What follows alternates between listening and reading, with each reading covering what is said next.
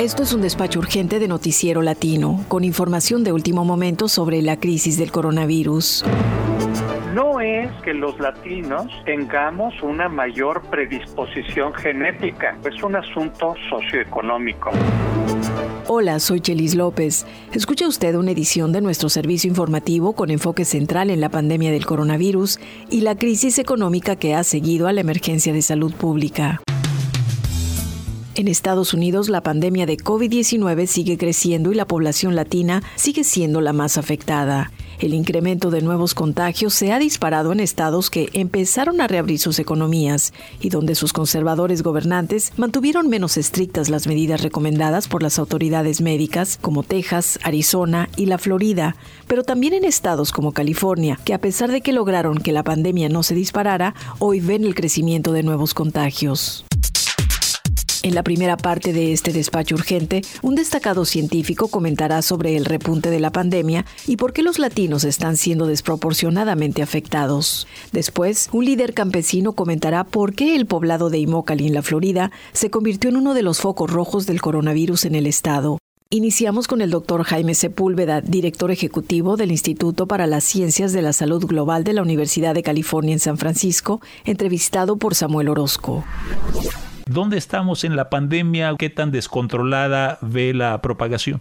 Casi la mitad de los estados de la Unión presentan un incremento en el número de casos. ¿A qué se debe esto? Una, que hay una suerte de fatiga, hay una necesidad de salir a trabajar en el caso de mucha gente, pero también desde la Casa Blanca, gobiernos en los estados que están relajando por razones económicas las medidas de seguridad demasiado tempranamente y esto tiene consecuencias. Al eh, reabrir la economía se está aumentando las cadenas de transmisión. ¿Hay más casos infecciosos o hay más pruebas y por lo tanto más detección de casos? Las dos circunstancias son ciertas. Una razón de mayor número de casos es mayor número de pruebas. Pero también es cierto, Samuel, que ha aumentado el número de casos reales, nuevos, en aquellos estados en donde están eh, reabriendo quizás demasiado tempranamente sus eh, economías. En muchos de estos estados hay una alta proporción de población latina. ¿Qué quiere decir esto? No es que los latinos tengamos una mayor predisposición genética, es un asunto socioeconómico. Los latinos y los afroamericanos en este país hemos estado históricamente en desventaja con relación a la población blanca, más expuestos a adquirir la infección y también a tener casos más severos y mayor mortalidad, casi el doble en grupos blancos.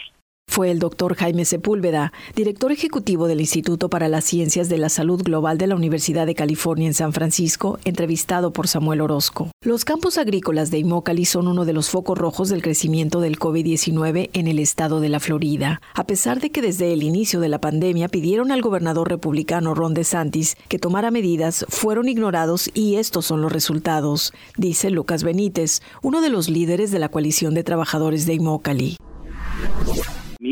1.178 casos positivos solamente este pueblo de Imócali. Somos el segundo lugar con más contagios en el estado.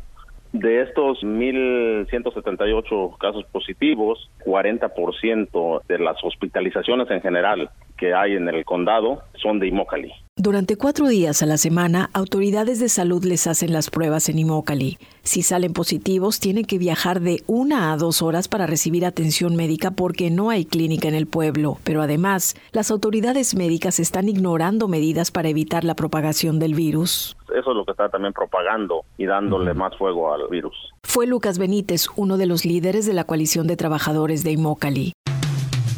Para más información sobre la coalición de trabajadores de Immokalee, puede visitar su página de Facebook. Así llegamos al final de esta edición de nuestro servicio informativo. Nos escuchamos mañana. Yo soy Chelis López. Esto fue un despacho urgente de Noticiero Latino, satélite Radio Bilingüe.